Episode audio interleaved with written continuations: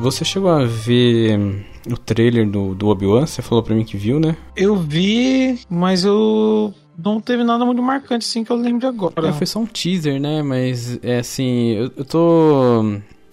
Eu tô em dúvida, sabe? De. Antes eu tava muito mais naquela confiança Aham. quando tava saindo a série do Mandalorian. Eu não sei se você chegou a assistir alguns episódios, ou você viu. Você não viu Eu nada. assisti. Eu vi o primeiro, segundo, mais ou menos, não me lembro. Mas eu, eu lembro da. hum, da vibe, assim.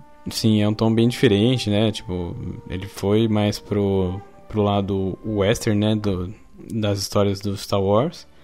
E ele trouxe mais um, um negócio um pouco mais. É, até chegar o Baby Yoda, né? Mas ele trouxe um negócio mais fora, né? Da, da, da cronologia ali, de toda a saga do, do Skywalker, todas essa, essas paradas, pra fazer um negócio mais.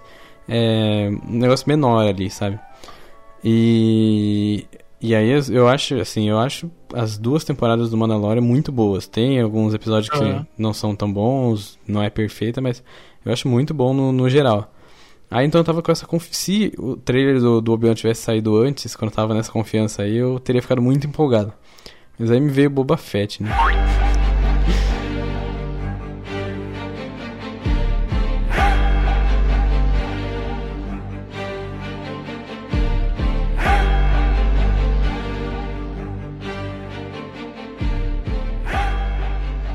Aí veio Então, aquele. a série do Boba Fett que, que eu nunca vi isso acontecer também. Que eles pegaram. É, introduziram o Boba Fett na segunda temporada do Mandalorian. Aí fizeram toda a busca dele de, pra, pela armadura dele de volta, aquela armadura tosca que ele tinha nos filmes. E deram uma puta importância pra armadura, sabe? Dessa vez ele usa todos os, os gadgets que ele tem ali que Aham. Antes era só um recurso visual né, do, do George Lucas pra compor o, o traje do cara. E ele ficou muito foda na série. E aí ele, na, no pós-crédito, acho que da segunda temporada, vem já anúncio do, do livro de Boba Fett, que vai ser a série dele. E aí quando chegou a série dele, eu até lá tava um pouco empolgado, aí, aí veio os episódios, aí começa o primeiro, o segundo, tá ok, sim. Você já sente uma barriga, mas Aham. é, e não é um, um duplo sentido com um ator você tá meio gordinho, mas você sente já uma barriga na história e, e daí ele chega no terceiro episódio é horrível e começa a decair muito a série, sabe? De uma forma inacreditável. Você fala, nossa, não é possível que eu tô vendo isso. Aí, isso são um, dois, três, quatro episódios, né? Que você tá num ponto da história que você fala, putz, você cogi- é, vai cogitando em abandonar. Eu fiquei um tempão depois do, no terceiro episódio sem assistir.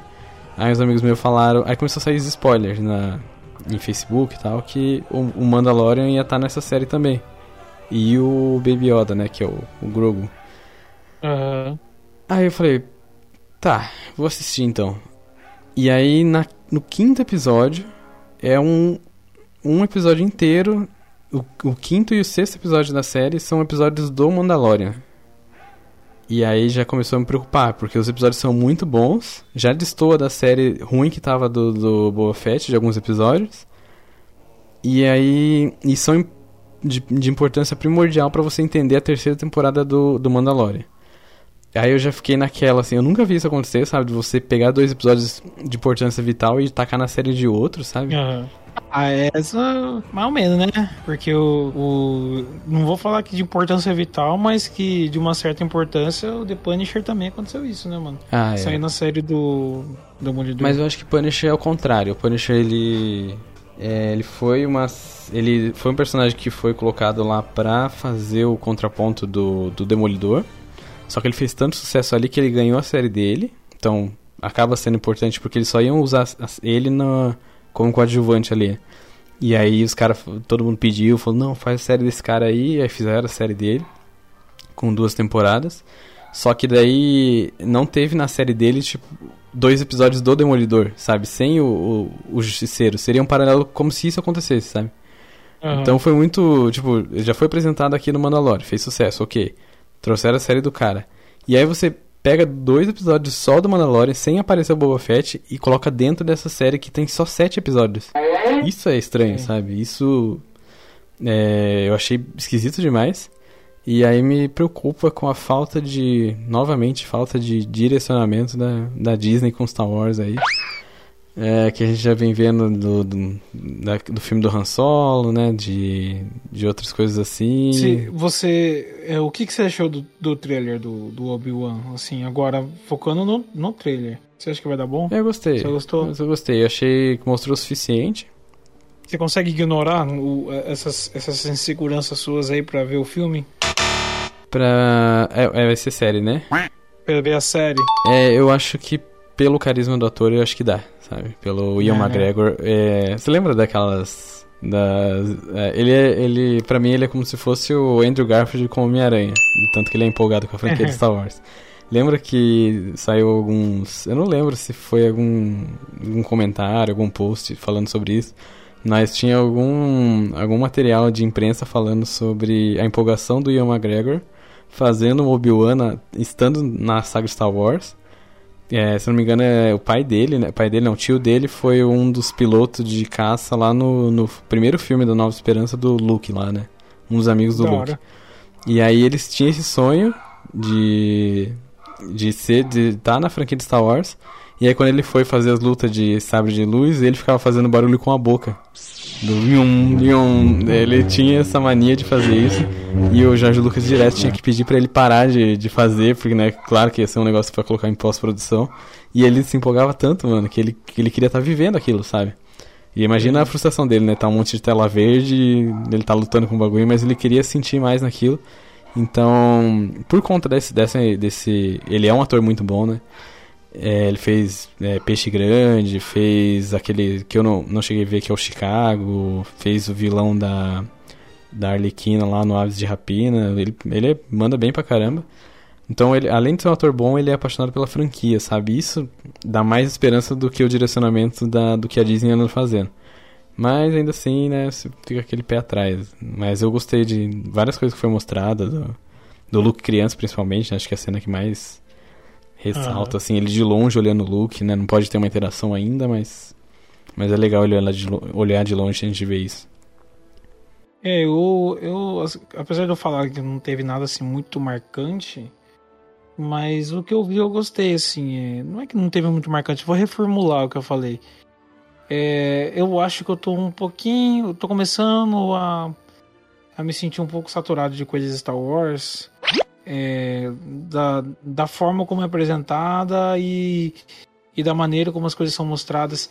Claro que eu não, eu não, eu não é, acompanhei de perto o, o Mandalorian, é, mas o último filme, né, a última coisa que, não necessariamente o filme, mas no caso foi um filme que me trouxe uma empolgação, que me trouxe um respiro, foi é, é, Rogue One, que foi um filme assim fora da curva, sabe? Uhum.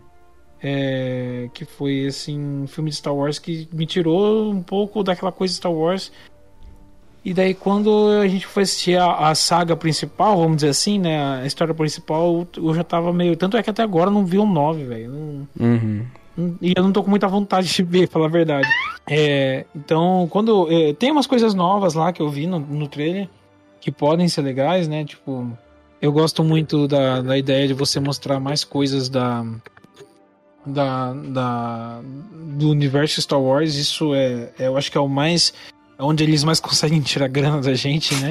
Um bichinho novo, uma nave nova, um, uma estação espacial nova. Isso eu acho, eu acho que é o que dá mais certo. Robozinho. Mas né? além, é robozinho, mas além disso, você vê ali é, um sei lá, um, uma cidade nova que parecia ser tipo quase uma Tóquio de espaço. Não sei se você lembra dessa.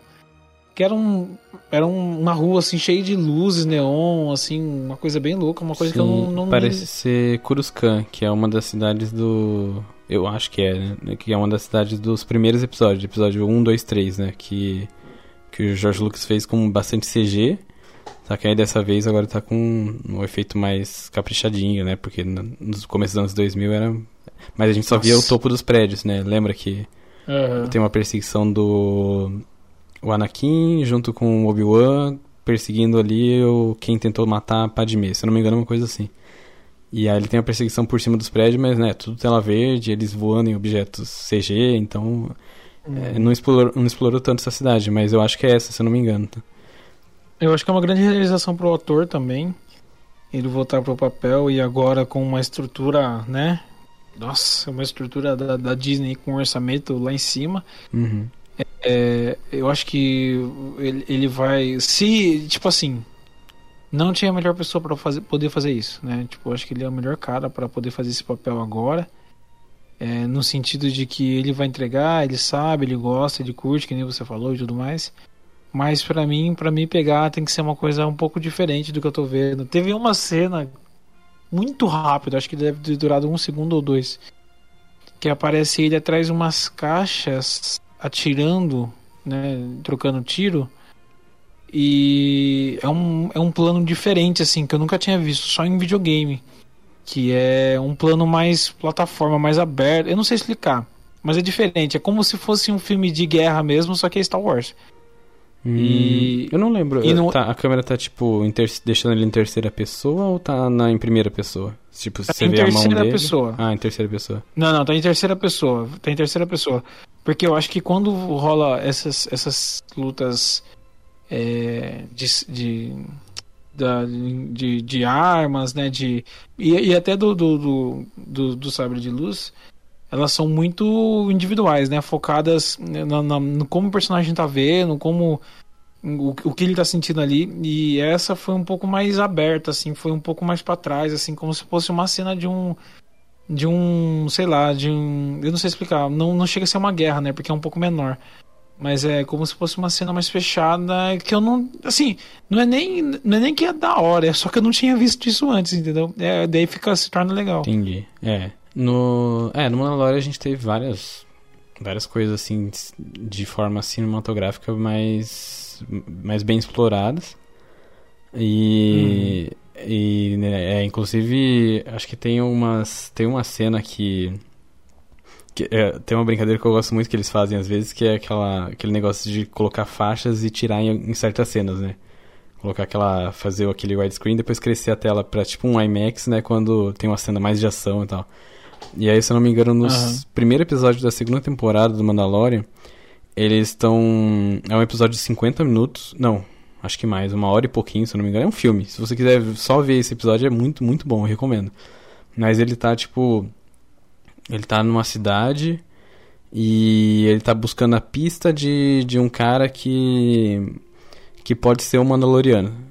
E aí ele chega nessa cidade, putz, esse episódio é muito bom, de verdade. Ele chega nessa cidade e aí o, ele encontra o, um, uma cidadezinha, tipo, abandonada, de Velho Oeste mesmo. E, e aí nessa cidade tem um xerife que tá usando a armadura de Boba Fett. Nessa cidade. Tipo, ele pegou a armadura do Boba Fett e tá usando. E é, um, é o, o ator é o Timothy Olyphant. Se você pesquisar, ele fez. Hum. Acho que ele hum. participou do Senhor dos Anéis. Não, acho que não participou do Senhor dos Anéis, não. Ele fez o Hitman, ele fez alguns papéis aí, mas ele, ele é. Eu acho ele ok. E, e daí ele tá lá, ele tem bastante carisma, sabe? Né? Pelo menos nessa série ele, apresentou bastante carisma. E aí ele veio, aí o Mandalorian vem e fala para ele que essa armadura não pertence a ele, que é uma armadura de, de Mandaloriano, ele tem que tirar e, e tem que levar essa armadura e tal. Daí ele fala: o seguinte, eu uso ela para proteger o meu povo, que tá sempre sendo atacado pelos pela aquela tribo, é aquela, aquele pessoal tribal lá, primitivo lá do, de Tatooine, sabe? Sim, da areia, né? É, o povo da areia lá. Daí, e ele fala, eu protejo eles, protejo das outras pessoas que tentam pegar o poder daqui dessa cidade, que são, tipo, outras gangues. E também, e aí ele fala de uma ameaça que tem, que é um, tipo um monstro que vem e come a, a o gado deles. Um, tipo um monstro que sai da areia, tipo um worm assim, gigante. E, e, e, vem come. Aí ele fala. Aí não lembro que, que eles chegam a conversar, mas eles entram num, num acordo de que se o Mandalorian ajudar ele resolver os problemas da cidade, ele devolve a armadura, porque daí não vai precisar proteger mais. E ah, aí os caras entram. É, daí os caras entram nisso e tal. Aí, para isso, eles precisam caçar o monstro que tá vindo pegar o gado e mostrar que essa cidade tem poder, tá? Putz, é muito, muito legal. Aí eles fazem um acordo com povo da areia para ajudar ele, sabe? É, um, uma trama muito bem feita para um episódio só. E aí esse, esse episódio chega a fazer isso, sabe? Quando quando vem, aparece o monstro pela primeira vez, ele sai debaixo da areia, assim. Aí a câmera abre, a tela abre, né? Sai aquelas faixas assim, aí a, a câmera cresce. e os dois Mandalorianos, né? Tanto o cara que tá com a, a, que não é só o xerife com a, a armadura do Boba Fett e o Mandaloriano, os dois vêm voando com a mochila jato em volta dele, sabe? Porra, é lindo demais. Lindo demais esse episódio. Quando eu tava vendo assim na, na minha sala, eu falei, putz, eu queria ter visto isso no cinema, sabe?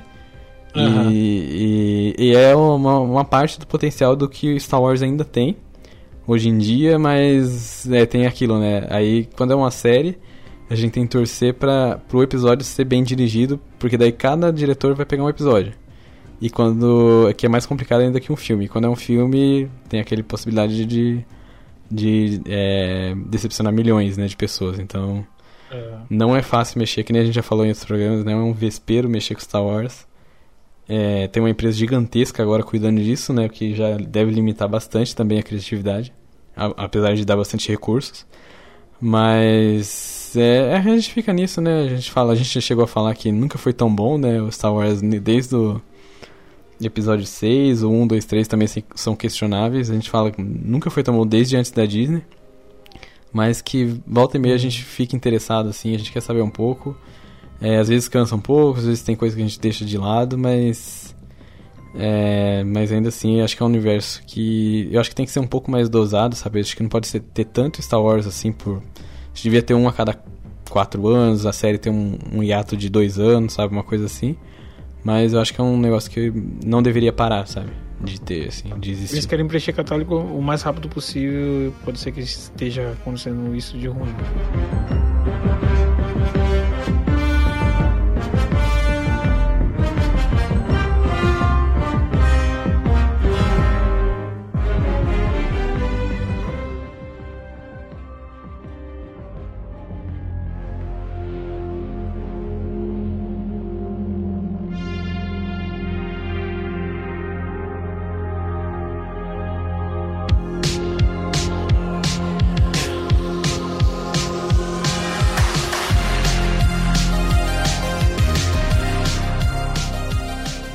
Eu acho que talvez a Marvel esteja, esteja caindo nesse lado também, né? De. E você chegou a ver o. O trailer da Miss Marvel? Não. Não. Não cheguei a ver. Dá uma olhadinha aí no, no, no celular. É um, acho que é um teaserzinho curto. Alguns momentos depois.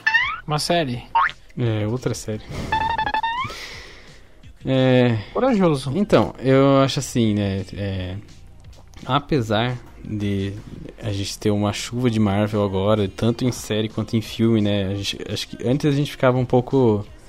É, lembra que a gente tinha um pouco de saudade do logo da Marvel aparecer e era um negócio impactante? Agora esse impacto perdeu bastante, né? A gente pode dizer que uhum.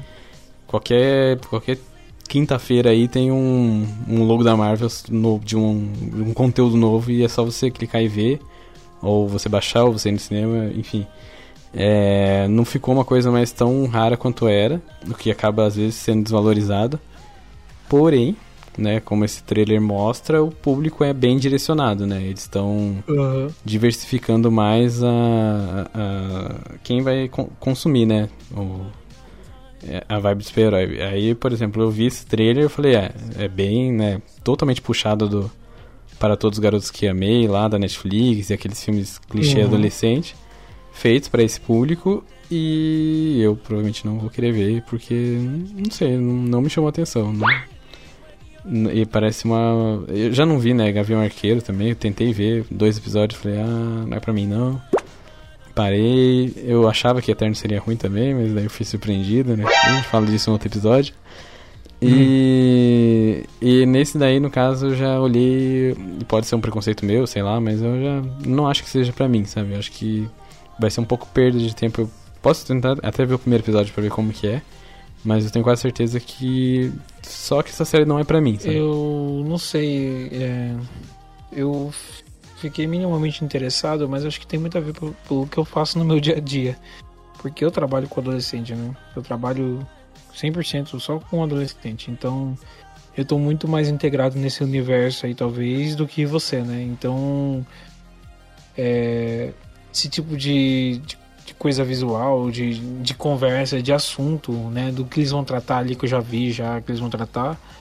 É coisas que eu converso todos os dias com, com a galera. Então, pode ser que. Não que me atraia, mas que É, eu você consigo tem- assistir assim. E você tem mais contato com quem é o público-alvo, né? Então É, você consegue compreender melhor o, cada escolha que foi feita ali, né? É, e eu tenho uma questão, isso já é uma, uma parada minha já, é, e até por conta disso que eu tenho uma, uma, facilidade nesse tipo de trampo, que eu tenho uma ligação muito forte com a minha adolescência ainda, né? Uhum. Não tô, não tô dizendo sobre o que eu gosto hoje ou não, mas tô falando sobre. Eu, eu tenho uma boa memória sobre minha adolescência. Minha adolescência foi da hora, então. Você ainda escuta rock, né? É, Brincadeira. nossa, mano. Enfim. É, então pode ser que pra mim tenha um outro sentido o filme. Mas não que eu vá acompanhar a série também. Não é isso. É que me lembrou a, é, é, uma coisa, porque assim, é, ele tem essa, essa animação que é descolada do, do filme, né? Sim. é, marcadores, é, animações, as viagens que ela faz. Isso me lembrou um pouco aquela animação. Ai, como que é o nome? A família. A família Mitchell, né? Mitchell, Isso, e que eu achei sensacional. É bom. É, eu, eu adorei esse filme. E claro que as, as, as intenções são outras, mas eu, eu gostei muito. E eu acho que. Tá indicado pro Oscar esse filme. Então, cara. Tá Então, ele, acho- ele e um monte da Disney, mas tá ele junto. Tá ele, provavelmente, né, tem Encanto, tem uns candidatos fortes, tem Luca, mas ele tá lá no meio, É. pelo menos indicado. Eu acho que ele é, um- é- é da Sony, né? Eu- Sony com Netflix. Então eu acho que foi um- uma coisa assim que eu achei que ia me tirar muito do filme, mas não me tirou não, cara. Foi, foi bem legal. Talvez aconteça a mesma coisa nessa série aí. Não sei, vamos ver. Só tem um jeito de saber só. Mas não garanto que eu vou assistir, mano. Tem tanta coisa melhor pra assistir que eu já sei que é bom. É, a gente, a gente não pode opinar, né? A gente é Glória Pires nesse, não, não, não somos o público-alvo diretamente. né? Não sou capaz de opinar. De qualquer forma, de uma forma ou de outra, eu não sou público-alvo.